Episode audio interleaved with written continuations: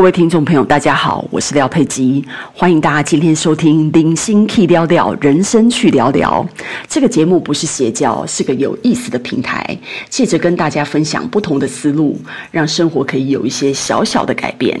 今天我们要讲的题目是：相信我，你该在意的是真情，而不是血缘。我们东方人呢，喜欢讲血浓于水，其实我对这个观念并不是很买单。我不是说血缘不重要，或者是我被家人怎么样的背叛而有这种想法，而是我觉得我们东方人太过迷信血缘的力量。其实这是一种思想的限制。我今天开这个频道呢，主要是让大家突破这种固化的思想。你可能会觉得这种思想存不存在，有很影响我们的生活吗？其实是有的。所谓的亲疏远近，其实就是用血缘来分的道理。我最近看的那个新版的小妇人电影，因为里面的老老三 Beth 他琴弹得很好，那么他他的朋友呢的父亲呢，将他这个名贵的琴呢，最后送给了 Beth。那他这个朋友的父亲呢，他在意的是这个琴呢能。送给能够弹琴的人弹，有没有血缘关系不是重点，送给适合的人是一份情谊，也是这台琴最好的归宿。像收养孩子也是一样啊，像东方人一定要是就是。不能生育才会考虑到领养孩子，可是西方人对领养孩子是非常开放的。除了无法生育是领养的原因之外呢，我们看到很很多名人，他们就算自己能生，他们也不排斥领养啊，他们也会自己生，然后自己也领养。那最有名的例子之一呢，就是我的偶像 Steve Jobs。他的生母呢，当初给领养 Steve Jobs 的蓝领父母，唯一的条件就是让贾伯斯，呃，以后长大了以后可以上大学。那身为蓝领的父母呢，一辈子非常省吃俭用，但是他们还是谨守承诺，让贾伯斯最后去上了大学。当初我看了这个贾伯斯传以后呢，我觉得非常的感动，因为他的养父母一点都没有因为贾伯斯不是他们亲生的就少爱他一点。虽然没有血缘，但是对他们贾伯斯跟他的养父母之间的亲情有影响吗？我觉得一点都没有。贾伯斯对养父母的感激也是非常的深刻的。像这种观念呢，影响的还有一个最严重的我们东方人的问题，就是婆媳问题。那婆媳问题为什么跟血缘有关呢？其实很明显的，就是呢，在夫家，他们觉得呢，这个媳妇就算生了孙子以后呢，她还是外人，她永远是外人，因为孙子身体里面呢有自己儿子的血缘，所以呢，夫家非常的疼爱孙子。但是对于没有血缘的儿媳呢，他就不会觉得这个跟孙子之间有什么联动的关系。那这种可怕的观念当然影响到爱，因为没有血缘，所以爱永远不一样。公婆永远不会像爱自己的女儿一样爱自己的媳妇。那这种观念你会不会听起来觉得很可笑？你会觉得说：“哇塞，这也太不合理了吧？”但是有多少家庭是用这种观念在过这一辈子的？大家所相信的血缘，是因为无法选择而在一起的。我们没有办法选择自己的父母，也没有办法控制自己生下什么样的儿女。亲戚也不是我们选的，是命运用血缘的方式把我们大家绑在一起。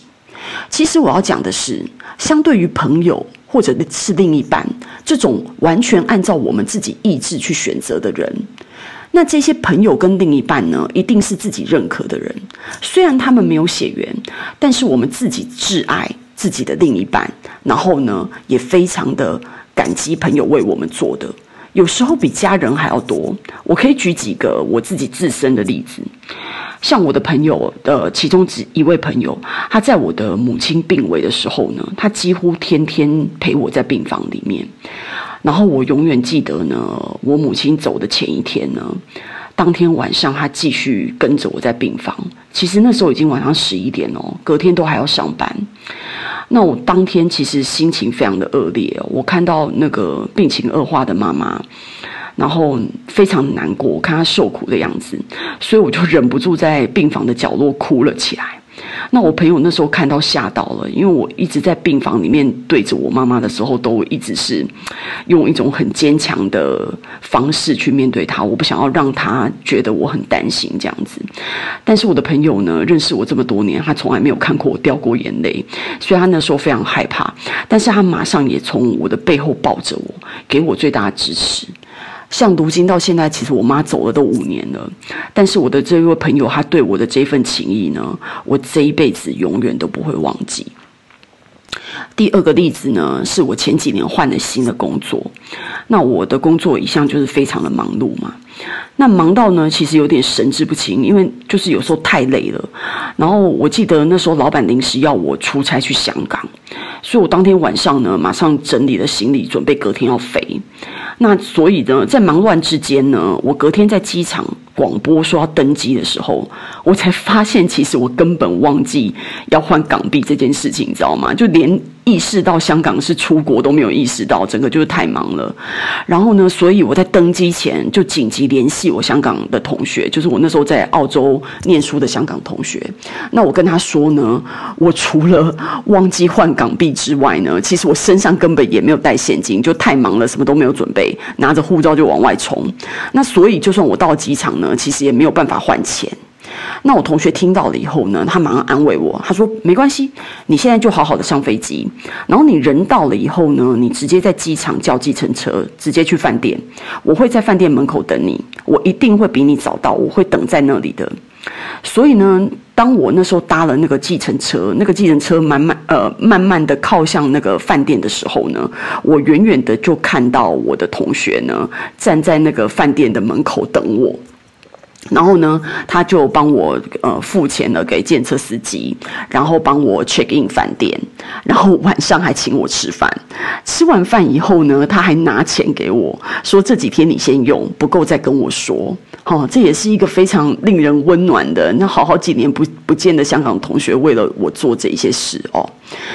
然后第三个例子呢，也是一样。我前几年在上海租房子，那因为呃，反正前面风风雨雨啦，被房东吞了押金，所以后来我觉得不应该再呃跟这种私人的房东去租房子，我觉得就是问题很多。所以那时候我去找了酒店式的管理的公寓去住。那但是呢，那那就变成是一个机构了，不是人与人之间的签约。那所以当初呃。当初我在签约的时候呢，对方看到我的证件是台胞证，他马上表示说他没有办法租给非在地人。那当场陪我一起来签约的朋友呢，在我都还来不及反应跟回答的时候，他马上二话不说，从自己身上拿出他的身份证，然后跟对方讲说，就押我的证证件，我替我的朋友保证。我当场感动到连话都说不出来，因为我连开口都还没有来得及跟我朋友开口，他就马上主动的拿出他自己的证件来。这个朋友其实我才认识一年而已，耶，他。分一秒都没有考虑，就马上反射性的拿着他的证件帮我做抵押，我真的觉得不可思议的感动哎！我那时候还开玩笑说：“哎，你不怕我跑啦？或者是那个房租没缴怎么办？那到时候他们找你。”然后他就给我一个大大的微笑，他说：“哎，我信得过你。”所以，我举这些例子呢，不是在贬低血缘的价值，而是在跟大家分享，有没有血缘其实根本就不是重点。你你不喜欢、你不认同的人，就算有血缘又怎么样？对方还是有可能是烂人一个啊。那么在这种状况之下，血缘的价值在哪？所以我认为，不管有没有血缘，我们交往的对象应该是我们自己认同的人。真正爱你的人，他就是会给你力量。这种爱的力量跟血缘半毛钱关系都没有。我们今天的节目就到此结束喽，希望大家每周花时间听一点，给自己的小日子一些小启发、小想法。如果你是 Apple Podcast 的朋友，请给我留言与五星好评；如果你是 YouTube 的同学，请帮我动动手指，按下小铃铛，订阅我们的节目，并留言转发。我们下次见。